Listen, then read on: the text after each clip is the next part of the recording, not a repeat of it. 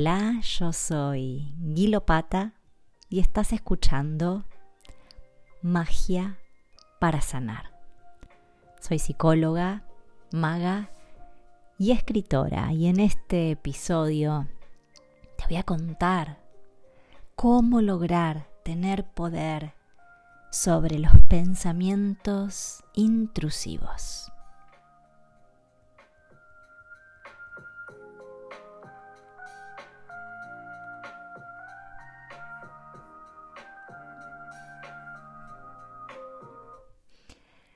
Bueno, un nuevo episodio. ¿Cómo estás? Si estás escuchando este episodio, seguramente los pensamientos te están dando bastante trabajo. Cuando aparecen los pensamientos, sobre todo esos que tienen que ver con lo que va a suceder, esto genera una construcción imaginaria condicionada por emociones, circunstancias del momento, estados de ánimo. Y la verdad es que si somos estrictos, no es posible saber con certeza qué va a ocurrir. En este episodio te voy a compartir no solo una explicación sobre los pensamientos, sino que además te voy a regalar un ritual para que puedas usar en esos momentos en que tu mente te está jugando una mala pasada. Espero que te sirva. Obviamente lo primero que tenemos que hacer es tener claro que es un ritual. Tal vez es la primera vez que vas a escuchar hablar sobre un ritual. Tal vez si estás acá ya has practicado bastantes. Pero para los nuevitos, un ritual es una expresión simbólica. En esa expresión usamos elementos puntuales que tienen un sentido determinado permitimos conectar mucho más con el hemisferio cerebral derecho, ese que se ocupa de la creatividad, de la intuición. Y es un lenguaje, el lenguaje de los símbolos, que llega de manera directa al inconsciente. Ese que en general maneja los hilos de nuestra vida y nosotros no sabemos muy bien qué es lo que sucede, pero ahí hay un inconsciente haciendo de las suyas. Es muy importante integrar al campo de la palabra y de la lógica, que pertenecen al hemisferio cerebral izquierdo, y es el que más usamos, es fundamental integrar y acompañar con el uso del símbolo, ambos hemisferios trabajando en completa complicidad, le dan mucho poder a los procesos de sanación y de creación de realidad. Si algo nos distingue a los seres humanos, dicho esto, explicado ya el ritual, el concepto de ritual, si algo nos distingue a los seres humanos, esto es la capacidad de pensar, lo que no necesariamente juega a nuestro favor en muchas oportunidades. Los pensamientos invasivos son esos que te parasitan y que se imponen con mucha fuerza, escapando a tu control. Esto es solo un ejemplo. Los pensamientos tienen el poder de generar emociones y acciones. Tienen mucho poder, le damos mucho poder. Y si quieres, por ejemplo, saber cuánto poder tienen los pensamientos, pregúntale a un celoso, pregúntale a una celosa que conozcas. Bueno, tal vez no necesites preguntarle a nadie porque la celosa o el celoso sos vos. Freud, el padre del psicoanálisis, decía, la única realidad que existe es la realidad psíquica. Y esto es suficiente para hacer muchas veces nuestra vida una gran tormenta como si esto no fuera suficiente, hemos aprendido en nuestra vida a huir de los pensamientos que llamamos, entre comillas, negativos. Tenemos enormes resistencias a mirarlos de frente y aceptarlos como parte de nuestra evolución y de nuestra existencia. Lo único que queremos es despojarnos de esa sensación, no que se vayan. Tenemos terror a lo que sentimos cuando estos pensamientos surgen. Celos, envidia, frustración, ira, sentimiento de inferioridad, por decir alguno. Solo luchamos contra ellos como si fuera posible deshacernos de ellos. Y debo decirte que eliminarlos no es posible. Somos sombra y luz todo el tiempo. En la sombra nos reconocemos y aprendemos de nosotros y en la luz nos expandimos. Son parte necesaria de nuestro camino evolutivo.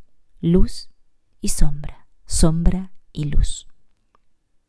Entonces, ¿debo hacerles una reverencia y resignarme a vivir con ellos? ¿Con estos pensamientos? Te estarás preguntando. Ni reverencia ni resignación. Mejor diría aceptación y transformación. ¿Qué es esto? No es ni más ni menos que dejar de luchar contra el pensamiento.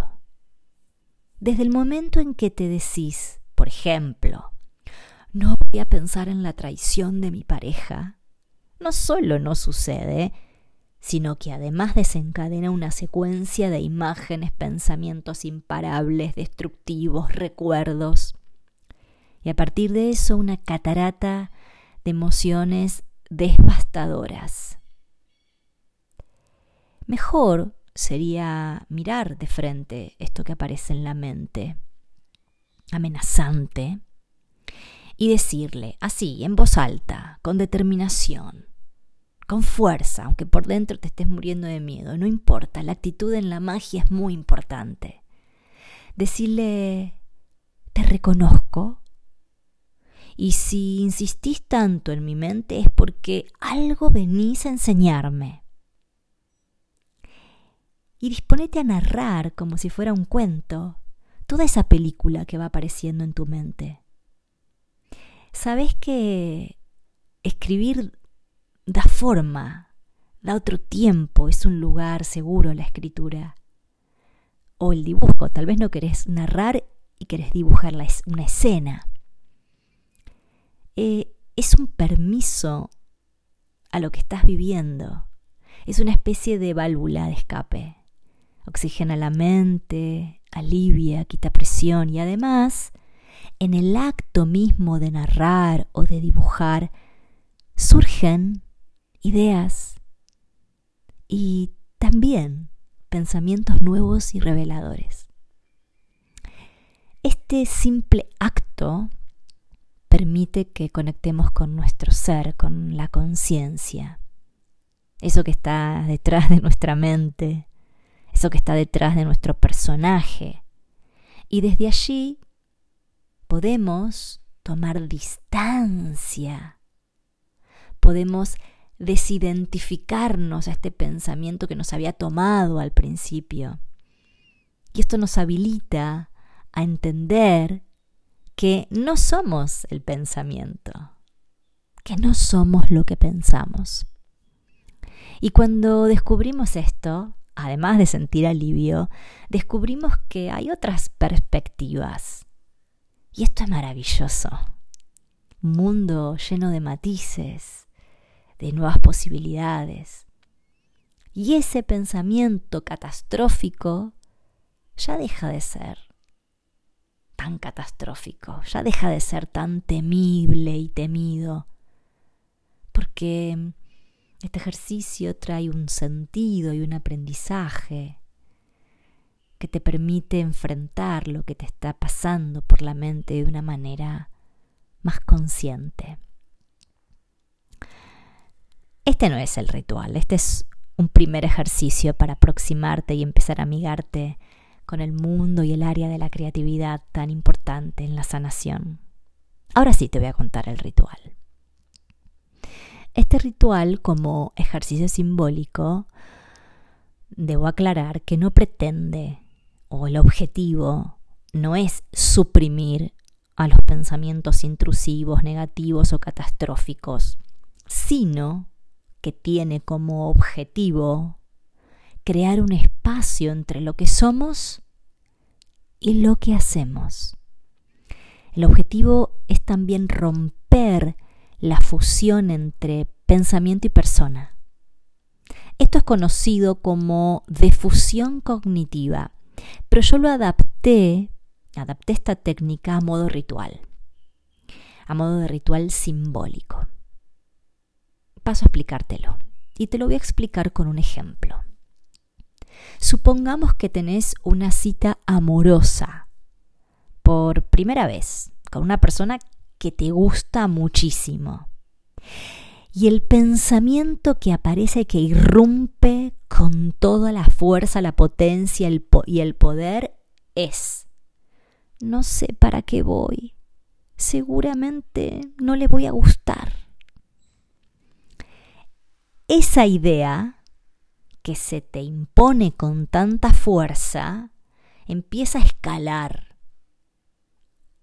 La imposición de un pensamiento justamente es esto. Crece, crece, crece, crece, crece hasta que le crees.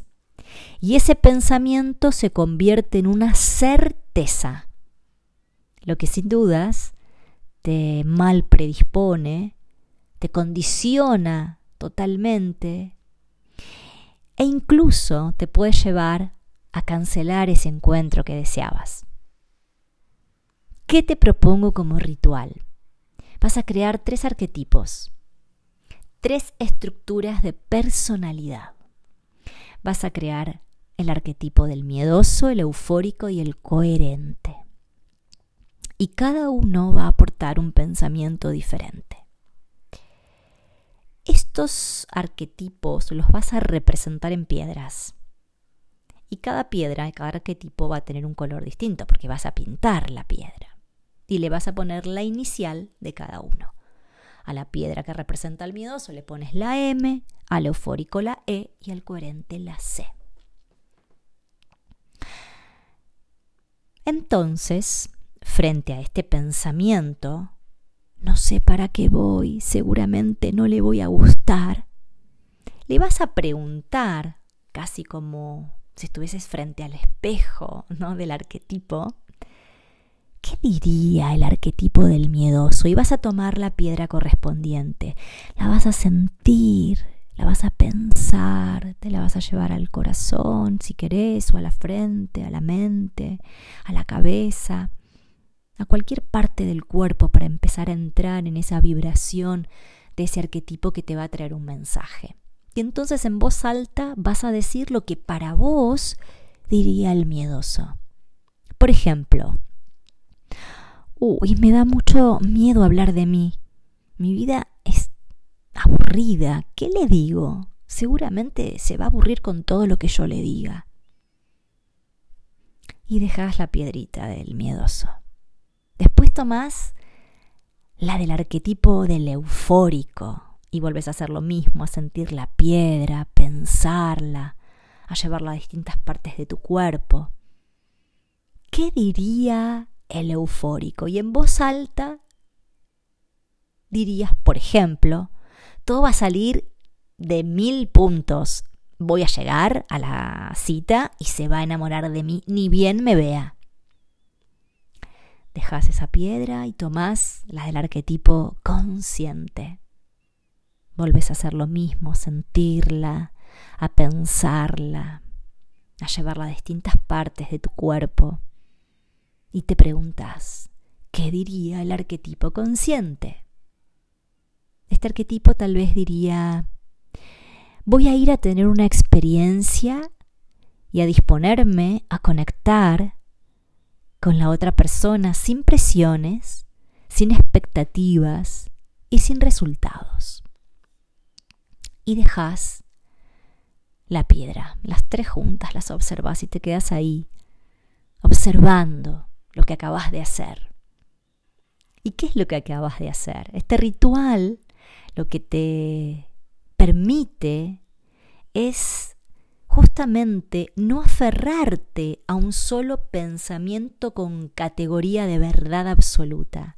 Te permite considerar otras opciones, te ayuda a tener mayor perspectiva y por lo tanto ese primer pensamiento catastrófico y tremendista deja de tener tanta fuerza y deja, sobre todo, de ser el único.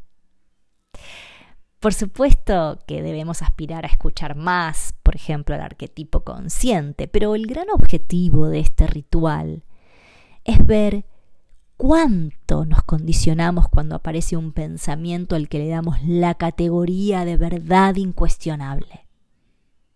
Recordá que lo que va a pasar es un mundo infinito de posibilidades y por lo tanto, tenés la posibilidad, vale la redundancia, de tomar conciencia y desde allí disponerte a saborear la experiencia, fluir con mayor libertad y recibir con mayor confianza lo que llegue a tu vida. Porque sabes una cosa, todo lo que llega a tu vida, absolutamente todo, lo que llega a tu vida es para tu evolución. Espero que te haya servido, espero que ejercites y practiques el ritual y me cuentes cómo te fue. Te mando una burbuja mágica y nos vemos en el próximo episodio de Magia para Sanar.